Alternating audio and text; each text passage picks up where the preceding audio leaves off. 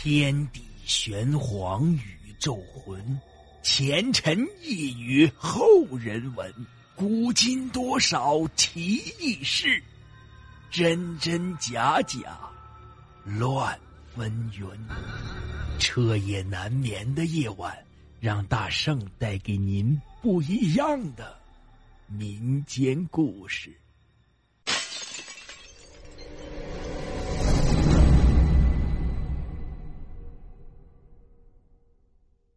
鬼案下，潘石头从警车上下来后，李一鸣呢又递给他一套白色的校服和厚厚一沓子烧纸。潘石头感激的看着李一鸣说：“李探长，我会报答你的。”李一鸣淡淡一笑，没有说话。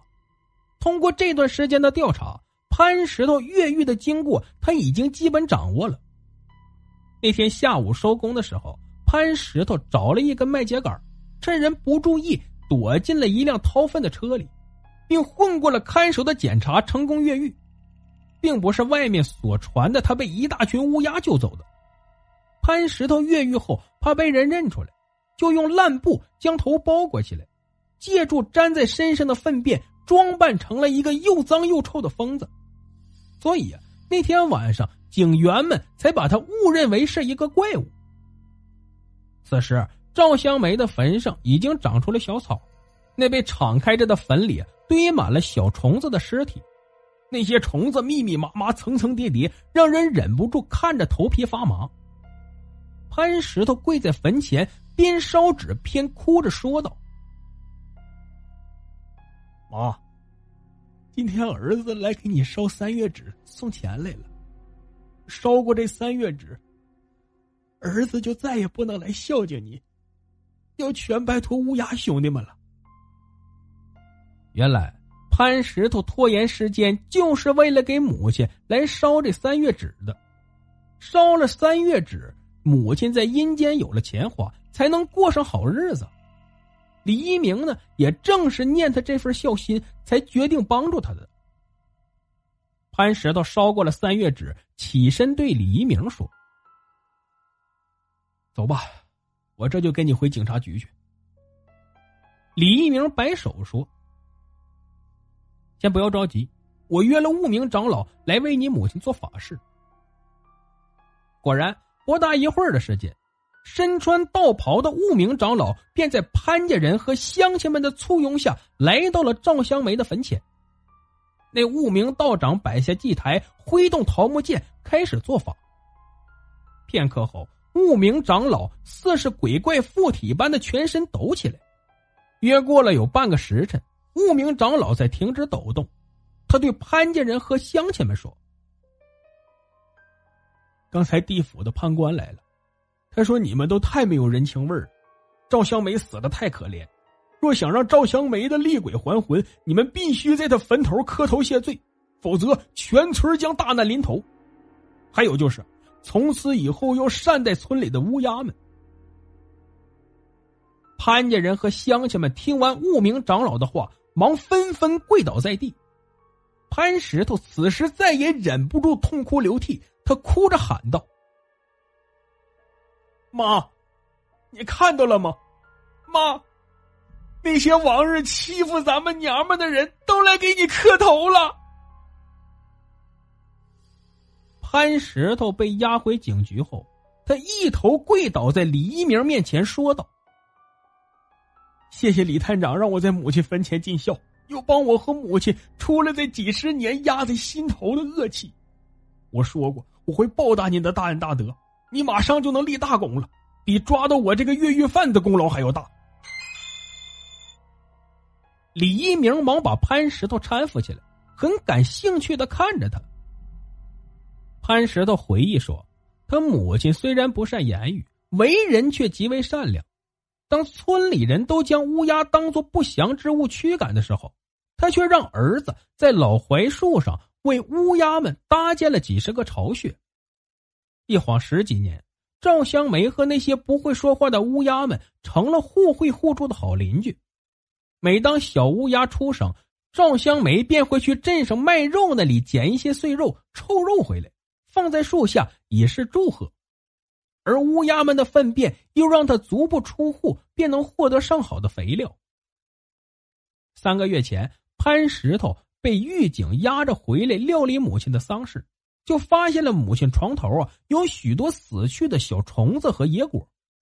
当时他也没有想明白这是为什么，直到他在监狱里听说母亲变成了厉鬼，乌鸦赶走了道士的事情后，才慢慢明白了。这想必啊，是潘石头被抓进监狱后，赵香梅因思念儿子日久成疾，终于倒在床头。可是村里人没有关心他的死活，是那群乌鸦们每天给赵香梅叼来许多小虫子和野果。赵香梅入土后，那些乌鸦们并不知道她已经死了，所以呀，才挖开了坟墓，并用嘴巴在棺材盖上凿了个洞，就是为了给她送饭呢。想到母亲是靠乌鸦们给她送来的小虫子和野果度过了她生命中最后的几日，潘石头的心里说不出有多么的难受了，因为父亲早亡。母亲身有残疾，再加上家中贫寒，潘石头从小就被村里的那些孩子们欺负，挨打受气。长大后，潘石头又因受气而忍无可忍，打残一个邻居，这才住进了监狱。在潘石头的心里，村里没有一个好人。他这次越狱就是为了给母亲和自己报仇的。潘石头越狱回到村里后。就做了两件事情，一是给母亲的坟头添埋了新土，二便是将乌鸦的粪便和石蒜、黄蝉、龟背竹等掺杂在一起，用铁锅炒干，制成了一种叫做巫毒粉的慢性毒药。人不慎服用了这种毒药后，就会引起上吐下泻、发烧、咳嗽等症状。如果不抓紧治疗，半年后便会慢慢的死去。这种慢性毒药的制作方法，还是他从父亲遗留下来的一个小本子上看到的。随后，潘石头便赶在村民们早晨去井里打水前，将巫毒粉投入了村里的几口井里。听完潘石头的话后，李一鸣喊道：“好，这才是我想要的。”其实，就在潘石头被关押期间，李一鸣也没有闲着。他经过多方的调查，不仅掌握了潘石头逃跑的方法和路线，还通过在村里的调查和许多村民患病上分析到潘石头有投毒的嫌疑。想到潘石头却是个孝子，那些冷漠的潘家人和村民们也的确是可恨，所以李一鸣才请来了悟明长老配合演了那出戏，目的。就是为了帮潘石头出一口心头的恶气，好让他交出解药来。一切真相大白，潘石头拱手道：“李探长真是个好警察呀！我潘石头算是彻底服了。麻烦李探长转告乡亲们，用芦根加新鲜的乌鸦粪便熬成浓汁连服用三日即可解毒。”李一鸣不解的问。怎么还用乌鸦的粪便？潘石头笑道：“这叫做以毒攻毒啊！”几年后，日军入侵中国，大名县里的国军释放了监狱里的所有犯人，让他们戴罪立功。于是潘石头便参了军。据说后来潘石头还帮助国军。培训了几只能盗取日军情报的乌鸦，当然，这就是后话了。好了，故事播讲完毕，感谢您的收听。